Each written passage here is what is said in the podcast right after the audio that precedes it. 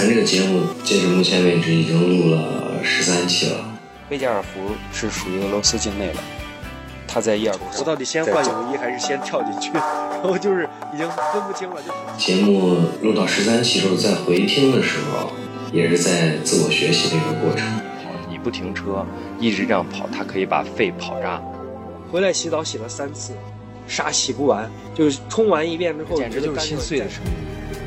哎呀，你终于醒了，你能把人急死！看到了咱的第一期哈萨克斯坦的这个帮你换胎。我们的一个车友的车胎被扎了，当时已经很晚了，是晚上十点多了，就很着急嘛。一下子把我的记忆又拉回到这个哈萨克斯坦了。强行的一直给钱，他们就说不要。兄弟，欢迎来我们哈萨克斯坦。我还想跟大家再分享一点关于自驾中亚的这一路哈萨克斯坦的这个过程。欢迎收听《黑兔子带你看世界》。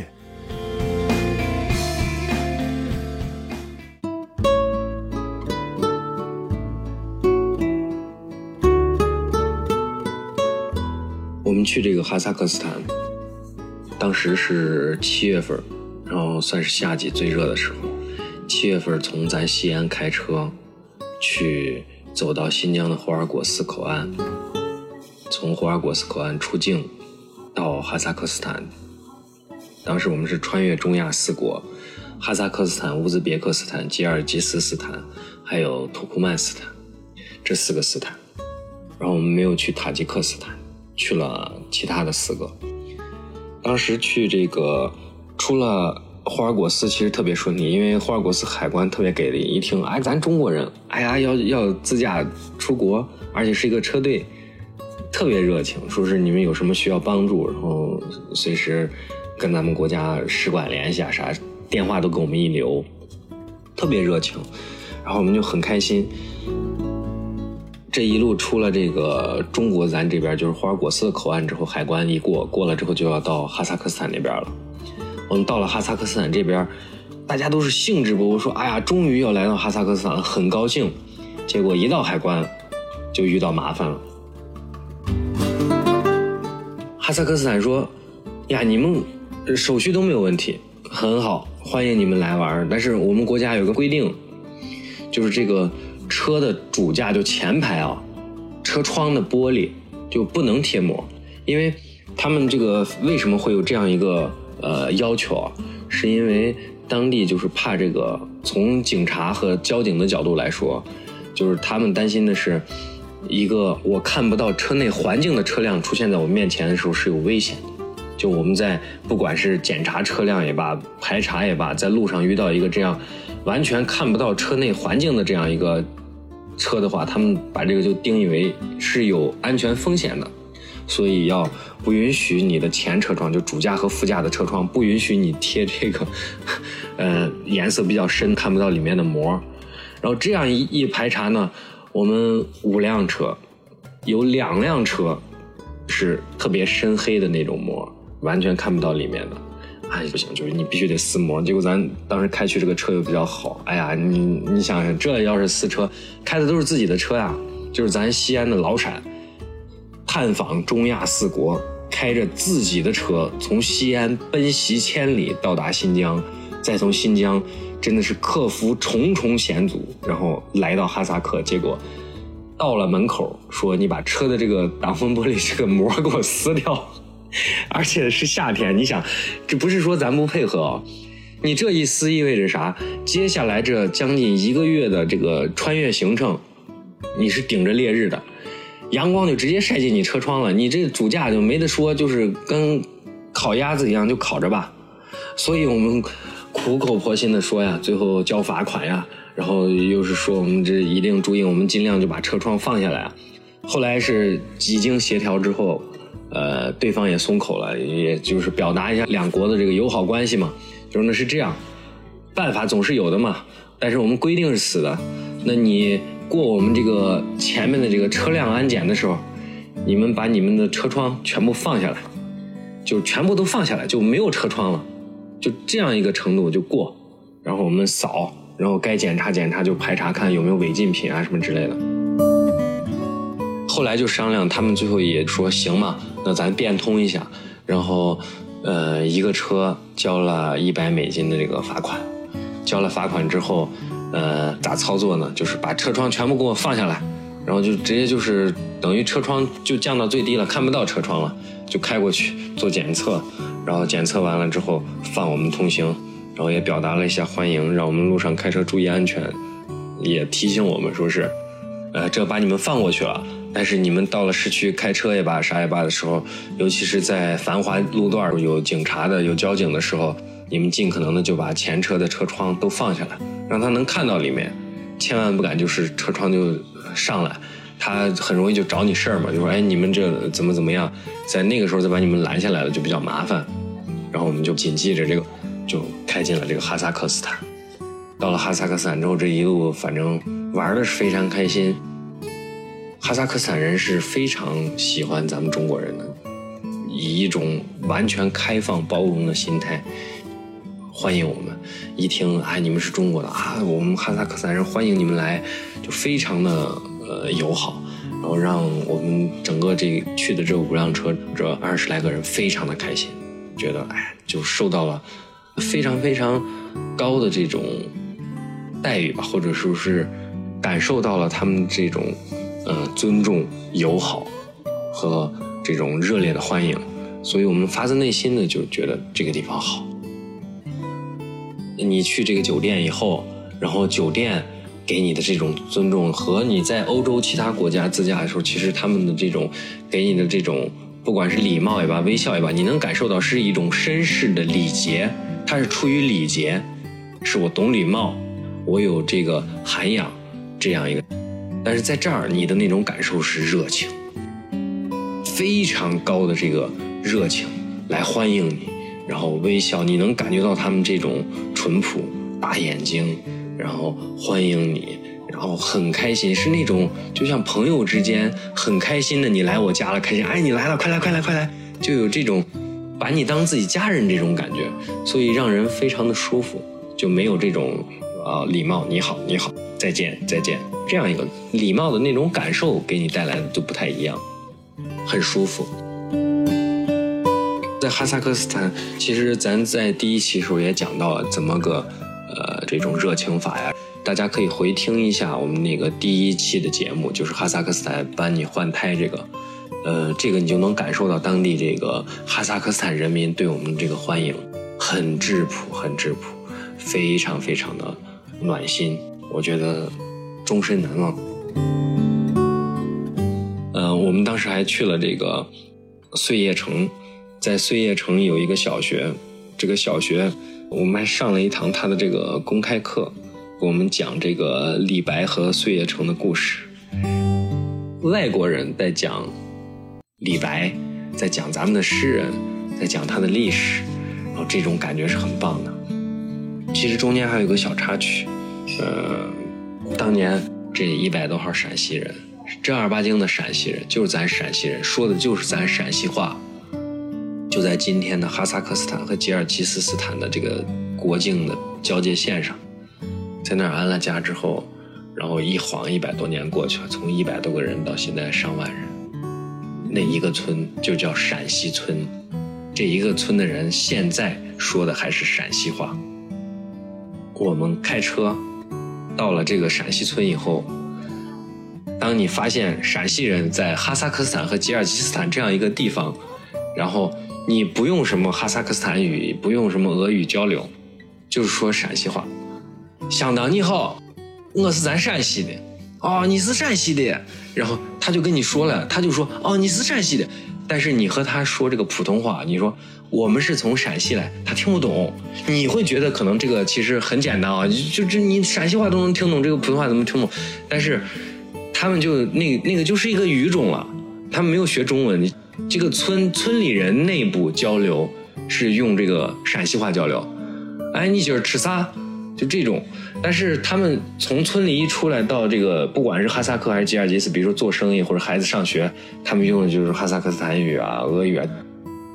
但是在村子里，就是咱村里说村话，然后村话就是相当长、相当短。就是你吃了没有？你吃啥？今儿去哪？你今儿买了多少钱的瓜？就这种。他们在当地不做这个餐饮生意，主要是以卖当地的哈密瓜。当地哈密瓜是真便宜，我们走一路，真的不输咱新疆的哈密瓜，而且它的瓜比新疆哈密瓜还要大，还要关键是便宜啊，一块钱一个，你你想想什么概念？就是折合成人民币一块钱就能买一个哈密瓜，非常的便宜，非常的好吃。就这一路基本上我们就是渴了，然后想吃水果了，有点饿了，好开车停到路边，啊，你就那瓜摊儿特别多。呃，我们当时快要到陕西村的时候，呃，其实是个小惊喜。当时快要到陕西村了，就到哈萨克和吉尔吉斯交界的那个城市，在那个城市当天下午到的，第二天就准备去参观这个陕西村。呃，那我们头天到了以后，就说在街上逛一逛，买点瓜。我们一行二十多人浩浩荡荡的去瓜摊上，就买点瓜，就给明天自驾备点水果嘛。就在那儿交流呢，导游就帮忙翻译嘛，就说是你们这个瓜怎么卖，然后我们要买瓜呀，买水果的，然后他们就用哈萨克斯坦语正在交流。咱这边咱几个陕西乡党就在聊嘛，就说，哎呀，咱明天不用卖那么多吧。就是用陕西话，咱自己人在交流呢，就是说不用买那么多，然后咱咱吃着卖嘛，这这拿太多的话，车上一吨瓜子坏了，然后就在说这个的时候，然后结果冷不丁的这个摊主就是哈萨克斯坦老板说，我这瓜甜的很，你你买下你尝一下，美的很，直接就全场惊呆，全部扭头啊，你会说陕西话？就是完全是属于就是激动万分激动的感觉，就说你会说陕西话，然后直接就过来，过来之后就马上开始，你你知道就是本来你在国外你可能语言不通的时候，你就会比较拘谨一些，然后呃很多事情又要依赖翻译，对吧？你会有那种就依赖别人的感觉，其实还是体验不是很好。结果在这样一个氛围里，你突然间发现你不用导游了。你不用翻译，我在国外，我买东西我就用我陕西话，我就就交流了。这种喜悦之情啊，就比去到一个景区他玩高兴了还要好。一瞬间就觉得啊，自己能用自己的话去在国外跟人交流，去谝寒川，这感觉多嗨的。然后。那就问东问西，哎，你是哪的人？你是咱陕西的人吗？还是陕西村的人？然后人家就说啊，我是咱陕西村的，嗯，我屋现在在哈萨克斯坦，哦，怎么怎么，就是陕西话就开始家长里短了。那你娃在哪上学？咋咋？就开始聊，然后一，哎呀，你要去俺陕西村的，那你去嘛？我认识村长，你看需要我跟你联系不？就是这种一下子就开始陕西话，就完全聊完。最后你不是 我们买个瓜买了一个小时。这些人就坐在那儿边吃瓜，边和这个就是边和这个老板，就那个女老板嘛，和那个女老板开始聊了。然后在聊的过程中，我们就发现，就是当你说普通话的时候，他就听不懂了。就是你说，哎，那你们家这个孩子多大了？他就一脸疑惑的看着你。然后你问你五娃多大了？俺俺娃五岁了。就这种。你会觉得其实还有一种很错乱的感觉，但是这个体验，呃，让我们当时去这一行二十多个人非常的开心，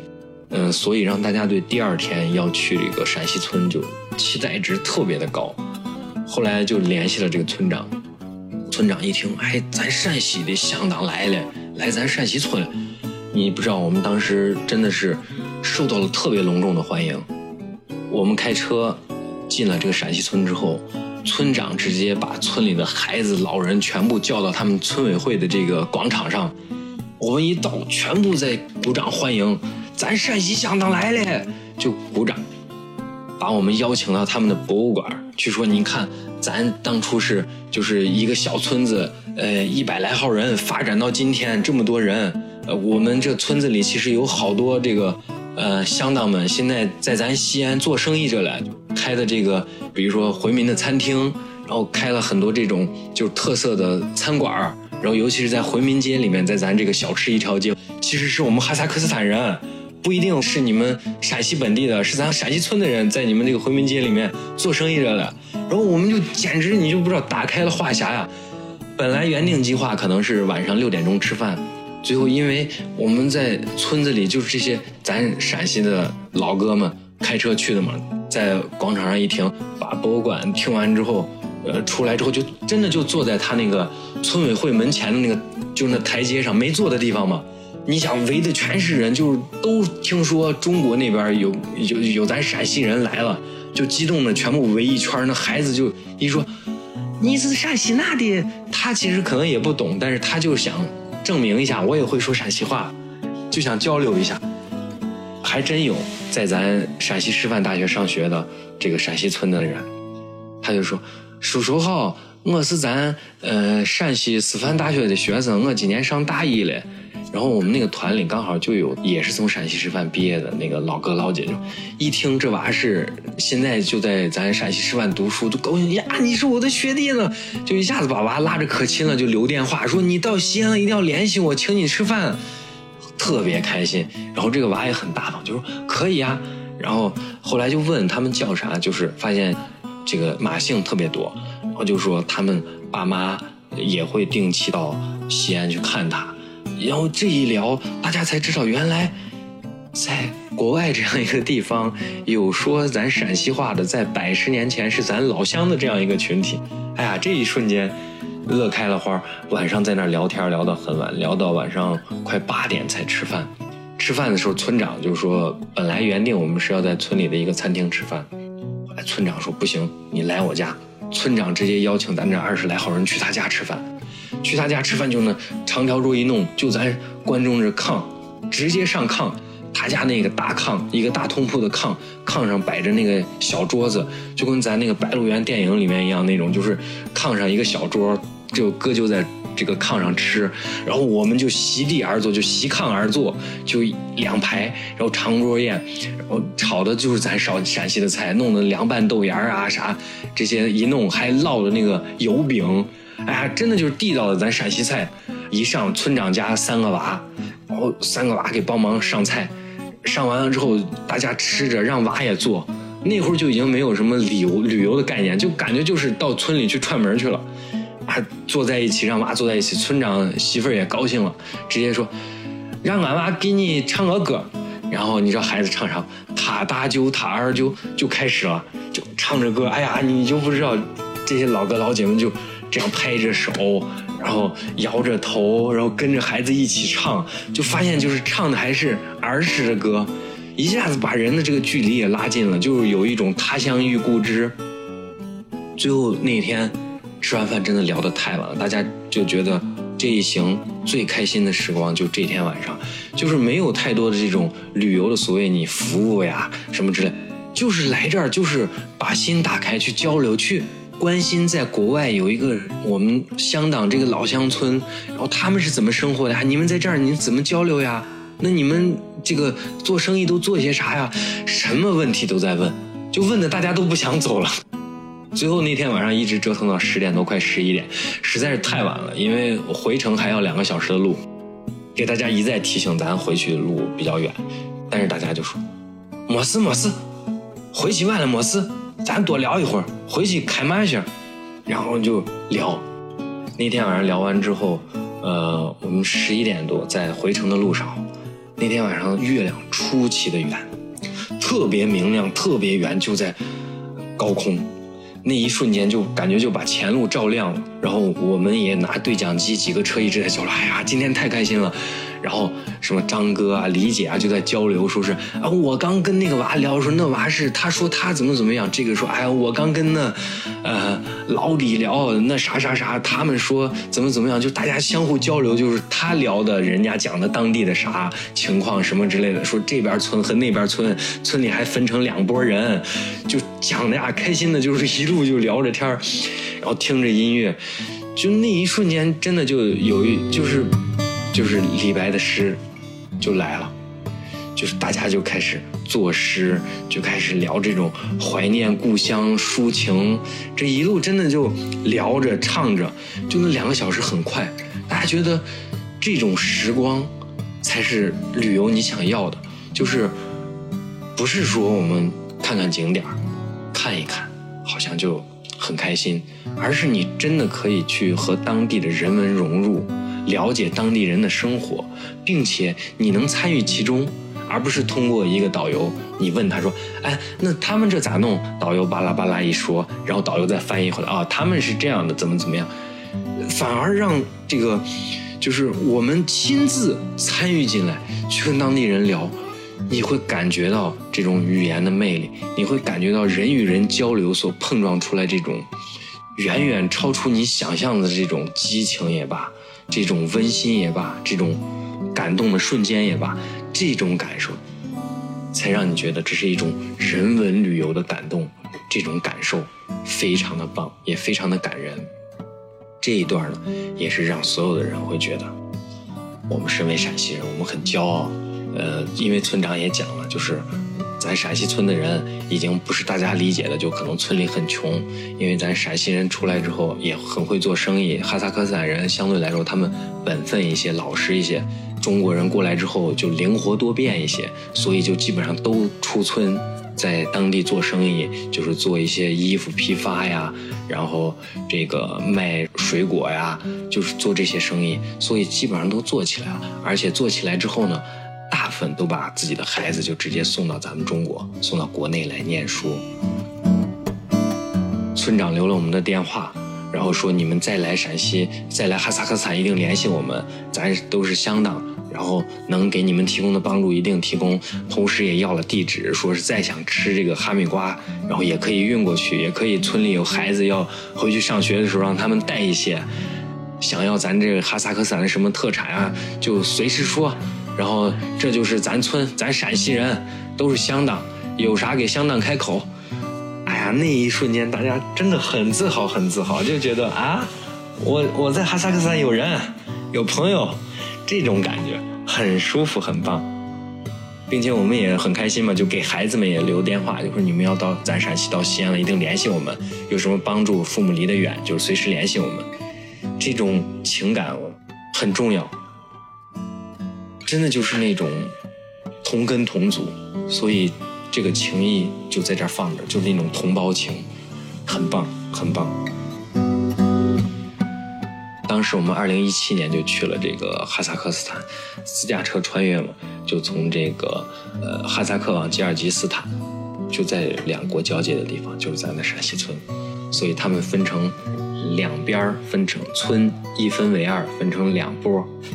有两属于两个国家嘛，因为跨了两个国家，很有意思。在那个村里，你用陕西话能和异国他乡的人聊天，这个感觉，我觉得在其他的地方。很少能体验到，你可能很多其他地方是在当地常住的中国人，呃，那他也就是十来年的时间嘛，二十来年的时间，这个跨度太大了，上百年，他们在这里接触了异国他乡的文化，然后接触异国他乡的人，并融入到那里，但是他们的根儿，他们说的话还保留着咱们陕西话，这种这种东西是你在其他国家体会不了的。感受不了的，所以这个陕西村是非常值得大家去的，也是我给大家推荐的一个地方。这个陕西村说完了，接下来我们还有去吉尔吉斯斯坦，包括这个土库曼斯坦，还有乌兹别克斯坦，然后这五个斯坦，然后去掉塔吉克斯坦，我们去了吉尔吉斯斯坦之后，还有乌兹别克斯坦和土库曼斯坦，这一路是非常精彩的。你如果想要。听后续的故事，欢迎订阅我们。下期会给大家着重的讲一讲我们在吉尔吉斯斯坦遇到的有趣的小故事和所见所感。我们下期见。